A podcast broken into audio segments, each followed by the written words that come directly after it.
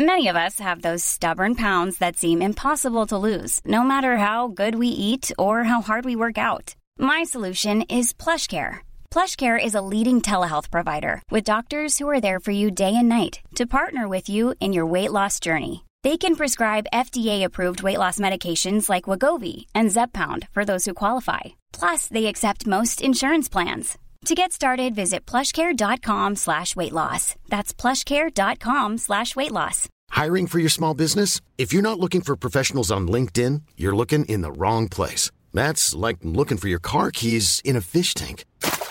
LinkedIn helps you hire professionals you can't find anywhere else, even those who aren't actively searching for a new job but might be open to the perfect role. In a given month, over 70% of LinkedIn users don't even visit other leading job sites. So start looking in the right place. With LinkedIn, you can hire professionals like a professional. Post your free job on linkedin.com slash people today. Bonjour, c'est Jules Lavie pour Code Source, le podcast d'actualité du Parisien. ChatGPT, un robot de conversation utilisant l'intelligence artificielle générative, a été lancé le 30 novembre 2022. Le service, dont une version est disponible gratuitement, permet de produire toutes sortes de textes en quelques secondes, d'une lettre de réclamation par exemple à du code informatique, en passant par une présentation de son entreprise pour le web. Un an après l'arrivée de ChatGPT, qu'est-ce qui a changé? Est-ce que cet outil a eu un impact sur nos sociétés? Et comment cette technologie a-t-elle évolué? Réponse aujourd'hui dans Code Source avec trois journalistes du Parisien, Nicolas Béraud et Damien Licata Caruso du service Futur et Paul Abran de l'édition de Paris.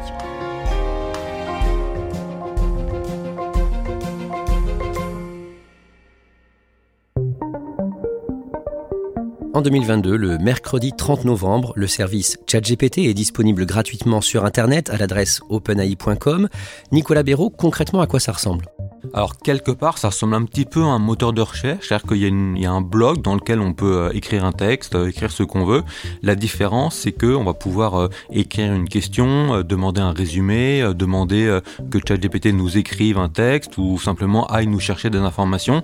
Donc évidemment, ça apporte des recherches beaucoup plus personnalisées et beaucoup plus complètes et longues qu'un moteur de recherche classique, mais tout part d'une simple boîte textuelle dans laquelle on tape une consigne ou on écrit une demande. C'est donc gratuit pour se connecter. On peut le faire avec euh, son adresse mail Gmail par exemple, ça se fait vraiment très rapidement.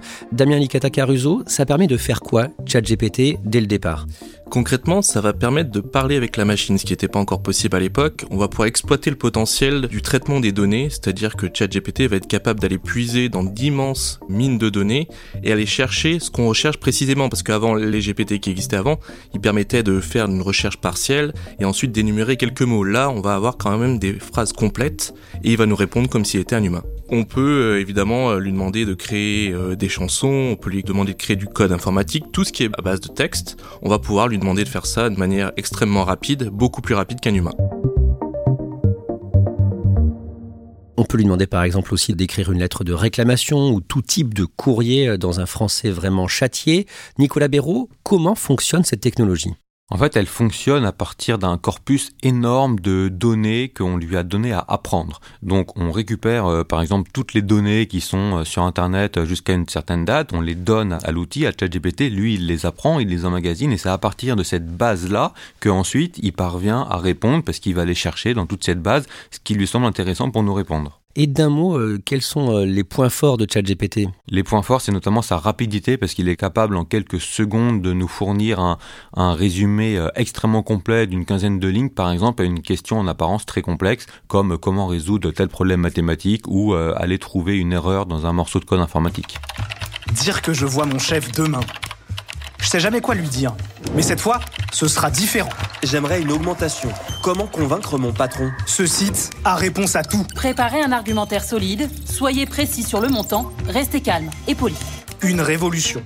Qu'on doit à une firme américaine à but non lucratif Chat GPT.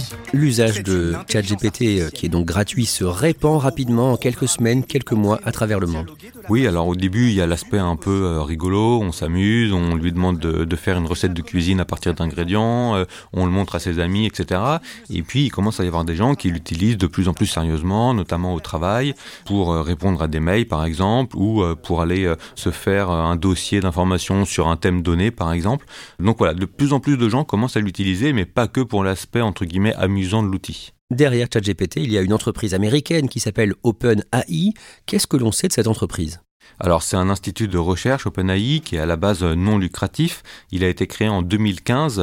C'est une entreprise qui a beaucoup investi, beaucoup progressé depuis une petite dizaine d'années dans ce domaine de l'intelligence artificielle, avec notamment l'envie que ça puisse profiter à, toute l'humanité et pas réservé uniquement à une, à une élite. C'est une entreprise qui sera un an plus tard, en 2023, valorisée une trentaine de milliards de dollars. Le 6 décembre, sur leparisien.fr, Damien Licata Caruso vous signe un article pédagogique sur cette nouveauté, ChatGPT, 5 minutes pour comprendre cette intelligence artificielle qui analyse et écrit presque comme nous. À ce moment-là, pourquoi ChatGPT est perçu comme une avancée majeure, comme euh, l'arrivée d'Internet par exemple à la fin des années 90 ou de l'iPhone en 2007 Les experts mettent en avant euh, que ChatGPT constitue euh, une avancée majeure parce qu'on a l'intelligence artificielle qui existait déjà en laboratoire, pendant de nombreuses années. Là, on le rend accessible au grand public, c'est-à-dire qu'on sort vraiment de l'hypothèse, de la théorie, il rentre dans la pratique et ça devient accessible à tout le monde. C'est gratuit en plus, donc tout le monde peut s'approprier cette technologie-là.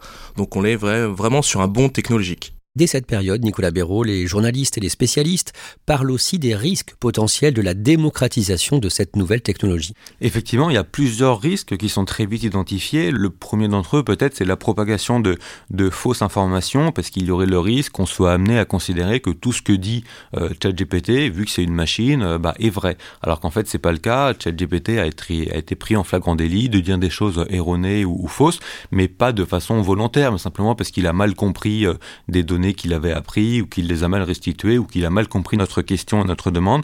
L'autre risque aussi qui est pointé à l'époque par des experts, c'est celui concernant la protection des données personnelles, parce que si on se met par exemple à utiliser ChatGPT pour répondre à des mails un peu perso, un peu privés, comme des réclamations, des choses comme ça, bah, il y a le risque à force, il apprenne aussi de plus en plus de choses sur nous.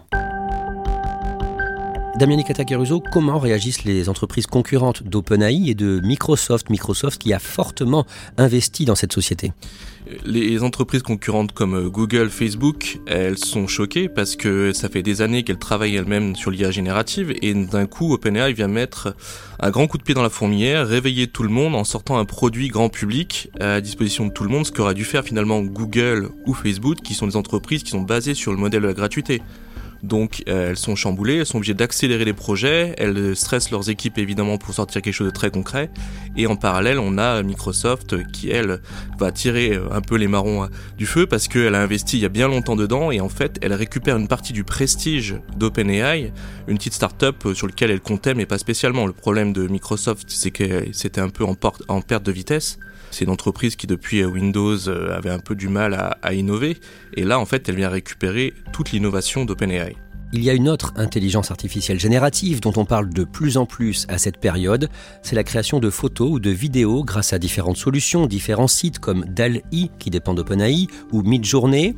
À la fin du mois de mars, à partir du vendredi 24 mars, circule massivement sur Internet une photo du pape François vêtu d'une énorme doudoune blanche. Le site américain de contenu viraux BuzzFeed en parle le 27 mars. C'est ce qu'on appelle un deepfake, Nicolas Béraud. De quoi s'agit-il? Alors effectivement, cette photo, elle est très partagée parce qu'on n'est pas habitué à voir comme ça le pape François dans une énorme doudoune blanche. Et puis la photo, elle paraît vraiment plus vraie que, nature à première vue. On, pense vraiment que c'est une photo, c'est une photo qui est vraie. Or, c'est une photo qui a été générée par un outil d'intelligence artificielle. Donc ça nous prouve que l'IA est capable de générer du texte, mais aussi des images à partir d'une simple consigne. Par exemple, là, il suffisait de lui demander fais-moi une photo du pape en doudoune blanche, il l'aurait fait. Il y a aussi des gens qui ont demandé une photo d'Emmanuel Macron lors d'une manifestation, par exemple des choses comme ça. Il y a parfois quelques détails qui permettent de mettre la puce à l'oreille, par exemple des mains qui ont six doigts ou des mains qui ont un doigt euh, moins grand que, d'autres, mais globalement c'est souvent très compliqué à l'œil nu uniquement de percevoir une, une fausse image de ce genre. Alors on peut tout créer en photo, vidéo ou en son. Voici par exemple un faux son, un deepfake d'un fan de code source presque anonyme. Bonjour, c'est Emmanuel Macron. Je tiens à vous parler de mon podcast favori, Code Source. Je l'écoute tous les jours. N'hésitez pas à mettre des étoiles et des commentaires sur votre plateforme d'écoute favorite. Le mercredi 29 mars, des centaines de personnalités du secteur des nouvelles technologies signent une tribune pour réclamer un moratoire sur l'intelligence artificielle. Parmi ces personnalités, il y a le controversé patron de Tesla et Twitter, désormais X, Elon Musk, Qu'est-ce qu'ils disent en résumé dans cette tribune? Alors ils mettent en garde contre rien de moins que des risques majeurs pour euh, l'humanité. Ils estiment que euh, la société actuelle n'est pas forcément prête à faire face euh, à toute cette puissance dont fait preuve l'IA, notamment au potentiel de manipulation de, certaines populations et voire même parfois de mise en danger des, des démocraties. Donc c'est pour ça qu'ils appellent à faire une pause sur tous les investissements liés à l'IA générative, explique-t-il, le temps de ralentir cette course effrénée, cette course commerciale? Qui est lancé. Et ce qu'il dit, c'est qu'en gros, on ne sait pas vraiment euh, jusqu'où ça pourrait aboutir et est-ce qu'à un moment, on risque pas de perdre le contrôle. Un mois plus tard, au tout début du mois de mai, un ancien ingénieur important de Google, un certain Geoffrey Hinton, alerte lui aussi sur les risques de l'intelligence artificielle. Oui, alors déjà, c'est pas n'importe qui. Euh, il est coloréat du prestigieux prix Turing en 2018. C'est un prix qui récompense des chercheurs euh, dans le domaine informatique. Lui, il craint notamment un afflux de désinformation, donc c'est-à-dire que des gens normaux comme vous et moi ne puissent plus distinguer le vrai du faux parce que l'IA brouillerait tous les repères. Et il met aussi en garde, là ce serait peut-être plus inquiétant, contre une machine devenue plus puissante que l'homme. Par exemple, ça pourrait aller jusqu'à des robots tueurs euh, lors euh, des guerres. Les experts, ils disent que de toute façon ces risques sont connus, qu'il faut effectivement les prendre en compte, mais ils rappellent aussi que euh, bah, dans, l'histoire de l'évolution, les machines ont toujours dépassé l'homme pour lui permettre de faire des choses en plus, donc c'est pas forcément une mauvaise nouvelle en soi. Toujours au début du mois de mai, Damien Licata Caruso, le moteur de recherche de Microsoft, Bing, qui est à la traîne derrière euh, Google depuis euh, de très longues années, intègre ChatGPT. Ça permet quoi d'avoir ChatGPT dans son moteur de recherche? Pour la première fois, grâce à ChatGPT, Bing va pas juste rediriger euh, l'utilisateur sur un site internet, il va nous apporter tout de suite la réponse, il va pouvoir rebondir sur une autre question, il va pouvoir en fait entretenir une conversation comme si on parlait à un ami, un professeur ou un spécialiste. C'est-à-dire qu'il va être capable d'anticiper la question euh, suivante et de couvrir tout le sujet dans son intégralité, pas uniquement un mot en particulier ou une expression. La réponse de Google ne tarde pas et pendant l'été, le jeudi 13 juillet, Google propose à ses clients, aux internautes, une autre intelligence artificielle. Ça s'appelle Bard et c'est disponible en France donc le 13 juillet. Ça ressemble à quoi par rapport à, ChatGPT? Avec Bard, Google va rattraper son retard. On se retrouve dans la même configuration que Bing avec ChatGPT, c'est-à-dire qu'on va se retrouver face à un robot conversationnel qui, lui, va pouvoir puiser sur Internet et avec les capacités de Google et trouver la bonne réponse à une question extrêmement précise. Le 12 septembre, Damien Licata Caruso, vous signez un dossier dans Le Parisien intitulé ChatGPT fera-t-il bientôt partie des fournitures scolaires Et vous parlez notamment à un élève de terminale, Julien, qui utilise de temps en temps ChatGPT pour faire ses devoirs. Oui, j'avais rencontré euh, Julien il y a quelques mois et euh, on parlait de, de ChatGPT, comment il pouvait l'utiliser. Il me disait que ça faisait déjà au moins un an qu'il l'utilisait au quotidien pour à la fois compléter ses devoirs, poser des questions comme s'il faisait un professeur et en fait compléter son savoir.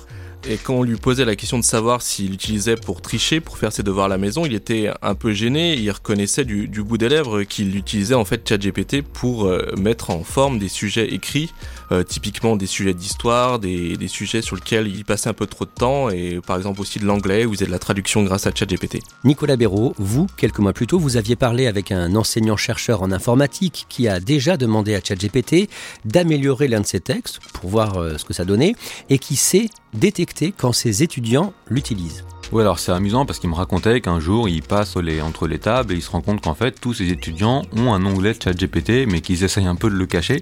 Donc ils s'en servent pour euh, aller chercher des infos ou pour améliorer leurs travaux par exemple. Alors là où il dit qu'il arrive parfois, pas toujours, mais parfois à détecter chat GPT, c'est que parfois il y a des mêmes formules qu'il retrouve dans euh, deux devoirs de deux élèves différents par exemple. Lui il a déjà fait un test sur un de ses propres euh, exposés ou, ou rapports à lui. Il a pu demander à ChatGPT d'améliorer un passage, etc. Juste pour voir ce que ça faisait. Et il s'est rendu compte qu'effectivement, à la fin, le texte global était mieux. À partir du lundi 1er novembre, en France, Microsoft intègre l'IA générative à ses logiciels comme Word pour le texte ou le tableur Excel. Oui, parce que euh, Microsoft, euh, du coup, avait cette technologie à portée de main. Ils se sont dit que ça pouvait évidemment s'appliquer à une des suites logicielles les plus connues du monde qui traite essentiellement de texte et d'images. Donc c'était vraiment le produit parfait sur lequel on pouvait intégrer ChatGPT. Concrètement, on peut demander à Copilot, qui est une émanation de ChatGPT, de créer un PowerPoint en juste en mettant quelques prompts, c'est-à-dire des phrases, des consignes, et de créer aussi un document Word, de pouvoir euh, compléter un tableau Excel, tout en demandant en fait à ChatGPT de faire pour nous. C'est un gain de temps, c'est un vrai outil et qui est facile à déployer pour Microsoft. Nicolas Béraud, le 2 novembre, vous testez un nouveau service de ChatGPT dans sa version payante, donc moyennant 22 euros par mois. ChatGPT parle. Expliquez-nous ça. Oui, tout à fait. Donc on peut parler à ChatGPT, lui poser des questions, lui demander des choses simplement en lui parlant comme je le fais là, et ChatGPT, à son tour, va nous répondre en nous parlant avec une voix artificielle. On n'a pas besoin de parler comme ça très doucement en articulant bien. On peut parler normalement, il arrive à très bien comprendre, et il nous fait des réponses avec simplement 5-6 euh, secondes de latence, des réponses qui sont extrêmement claires, extrêmement compréhensives, et puis sur le fond, qui sont tout aussi précises que celles qu'il aurait fait à l'écrit. Alors on va faire ensemble une requête pour voir comment ça marche. ChatGPT, en quelques mots, à quoi tu peux servir pour quelqu'un qui a un handicap visuel ou auditif? Pour un handicap visuel, je peux lire des textes et aider à naviguer sur le web. Pour un handicap auditif, je peux transcrire du discours en texte en temps réel. Mon but est de rendre le numérique plus accessible à tous. Sinon, rien à voir, mais je suis un peu stressé en ce moment, ChatGPT. Est-ce que tu peux me dire quelque chose pour me relaxer? Imaginez un lieu qui vous apaise peut-être une plage ensoleillée, une belle forêt ou un coin douillet de votre maison. Sachez que vous avez en vous toutes les ressources pour surmonter ce moment de stress.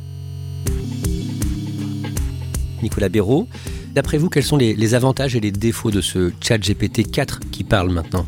Alors les gros avantages, c'est que ça peut avoir des intérêts nouveaux. On peut imaginer par exemple de, raconter une histoire pour endormir une petite fille. On peut aussi lui demander, et je l'ai testé, ça marche très bien, de nous euh, traduire en temps réel à l'oral, par exemple une phrase qu'on lui dit en français, on lui demande de la traduire en chinois ou en espagnol, il le fait automatiquement. Donc imaginez, vous êtes dans la rue touriste, euh, vous interrogez un local à Pékin, bah, vous pouvez l'utiliser.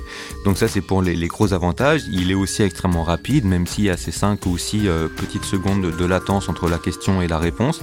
Et par contre, s'agissant des défauts, alors déjà, il y a les mêmes que dans la version écrite. Par exemple, ChatGPT va pas forcément beaucoup se mouiller, il va pas pouvoir euh, répondre à tout. La voix est quand même un peu stéréotypée, ça fait pas non plus totalement voix naturelle.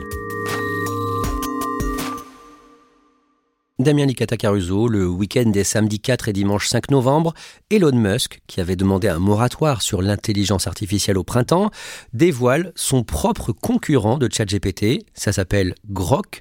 C'était du bluff donc cet appel à un moratoire? Ben Oui, rétrospectivement, on se dit, mais il a demandé un moratoire finalement pour rattraper son retard. Il s'est dit, euh, et je suis vraiment à la traîne, j'ai pas encore forcément le temps d'aller débaucher les meilleurs ingénieurs. Si on met un moratoire en place, on peut se permettre euh, de gagner du temps. Et six mois plus tard, effectivement, il lance ce GROC. Il n'y a jamais eu de moratoire sur euh, l'intelligence artificielle. D'ailleurs, finalement, ça donne quoi, Grok? Grok, c'est une IA euh, générative aussi, mais qui a un petit côté décalé.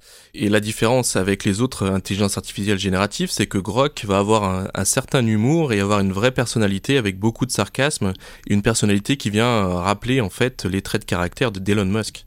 Nicolas Béraud, concernant les risques sur l'emploi dont on parlait euh, tout à l'heure, est-ce qu'il y a eu des entreprises qui ont licencié en remplaçant une partie de leurs salariés par l'usage de ChatGPT? Alors aux États-Unis, dans les sondages qui ont été faits auprès de chefs d'entreprise, il y a effectivement parfois un quart ou la moitié des chefs d'entreprise qui utilisent l'IA et qui reconnaissent avoir licencié euh, au moins un salarié pour cette raison. En France, on a notamment beaucoup parlé de la société Onclusive qui est spécialisée dans la veille médiatique parce que un plan social visant à supprimer 217 postes sur 383, donc plus de la moitié, avait été annoncé euh, début septembre. C'est des postes qui auraient été remplacés par, euh, par des outils d'IA. Et puis finalement, bah, la direction a machine arrière, elle a suspendu ce plan, sans doute en partie face aux critiques, euh, notamment des syndicats et des employés. On verra ce que ça donne ces prochains mois, parce que l'entreprise assure qu'elle compte toujours intégrer l'IA euh, dans son travail.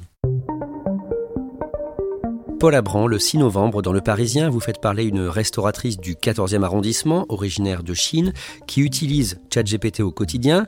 Concrètement, elle fait quoi avec cet outil? Elle l'utilise pour des choses assez simples. Elle parle très bien français, mais elle fait encore des fautes de syntaxe, des fautes d'orthographe. Alors ChatGPT, c'est un peu son correcteur automatique. Elle lui envoie ses recettes de ramen, c'est un restaurant de ramen dans le 14e, euh, qu'elle va ensuite publier sur son site internet. Elle lui envoie les slogans, les titres, qui vont ensuite faire ses publications sur les réseaux sociaux, et puis aussi les réponses qu'elle fait à ses clients qui donnent des avis sur internet. Donc voilà, tous ces contenus écrits, ChatGPT va les corriger, et puis ensuite, elle les publie euh, en ligne. Clairement, ça lui a changé la vie? Oui, tout ce qu'elle publie sur son site, sur ses réseaux, c'est nickel, il n'y a plus de fautes, tout est parfait. Elle peut plus s'en passer, elle est devenue accro à ChatGPT à tel point qu'elle estime à 500 euros environ les économies qu'elle fait qu'elle n'aurait pas dépensées euh, dans une agence de communication par exemple. Donc c'est vraiment un outil qui a changé son quotidien. Et ça va même plus loin, ChatGPT est un peu devenu son coach. Exactement, elle le dit, c'est le terme qu'elle emploie, c'est son assistant, son ami, son compagnon. Elle lui demande même d'analyser des images qu'elle lui envoie, qu'elle crée, des photos par exemple, qu'elle va publier sur Facebook, sur Instagram. Et ChatGPT les analyse et lui donne des conseils sur euh, la lumière, sur euh, l'orientation de l'image. Donc ça va vraiment plus loin et elle se forme aussi à de nouveaux outils euh, par lesquels elle pourrait par exemple gérer une file d'attente devant son restaurant ou encore créer un site en quelques clics. Voilà, ce sont vraiment beaucoup d'outils qu'elle veut savoir utiliser pour être la plus performante en tout cas dans son quotidien et dans sa profession. Entre le 17 et le 23 novembre, on a beaucoup parlé dans l'actualité de Sam Altman, l'un des fondateurs d'OpenAI et qui est donc considéré comme le père de ChatGPT. Il a d'abord été limogé par le conseil d'administration de son entreprise, puis on a appris qu'il allait partir chez Microsoft, avant finalement, coup de théâtre, que son retour chez ChatGPT soit annoncé. Damien Licata Caruso, on sait ce qui pose problème, ce qui se joue actuellement en coulisses? Il y a deux camps. Euh, il y a le conseil d'administration qui est constitué de scientifiques et de l'autre côté il y a Sam Et les cofondateurs euh, d'OpenAI. Le conseil scientifique va être dans une logique de faire progresser la science. Sam Altman va être plus dans une logique de faire progresser la société et de lui faire gagner de l'argent parce qu'à un moment c'est quand même le nerf de la guerre et qu'il faut faire gagner de l'argent à, la, société pour qu'elle continue à progresser et à créer d'autres produits. Et ce qui se joue, c'est que Sam Altman veut euh, évidemment développer l'entreprise et du coup il va tenter de partir sous un coup d'éclat et finalement revenir euh, pour reprendre les rênes de ChatGPT et d'OpenAI et imposer son modèle et sa vision à lui. La vision de Sam Altman est plus commerciale que scientifique pour le coup. Damien Nikata Caruso, qu'est-ce que vous diriez à une personne euh, qui n'a jamais essayé euh, ChatGPT?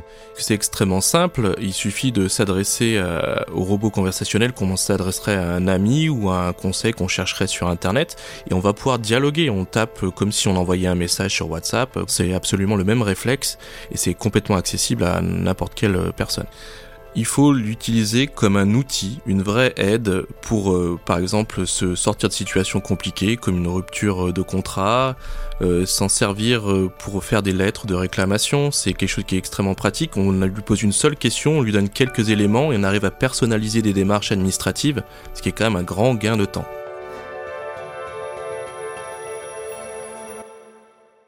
Pour refermer cet épisode, on a demandé à ChatGPT de faire pour nous le générique et on a utilisé un logiciel de synthèse vocale, Eleven Labs, pour recréer ma voix. C'est ainsi que se conclut cet épisode de Code Source, le podcast d'actualité du Parisien. Un grand merci à Nicolas Béraud, Paul Abran et Damien Licata Caruso pour leur excellent travail et leur contribution passionnée.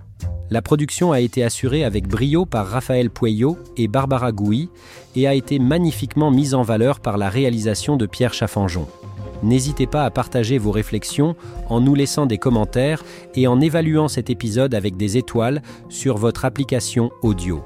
Merci à vous, chers auditeurs, d'avoir été avec nous tout au long de cet épisode. Nous ne pouvons que vous exprimer notre sincère gratitude et nous réjouissons de vous retrouver pour le prochain épisode de Code Source.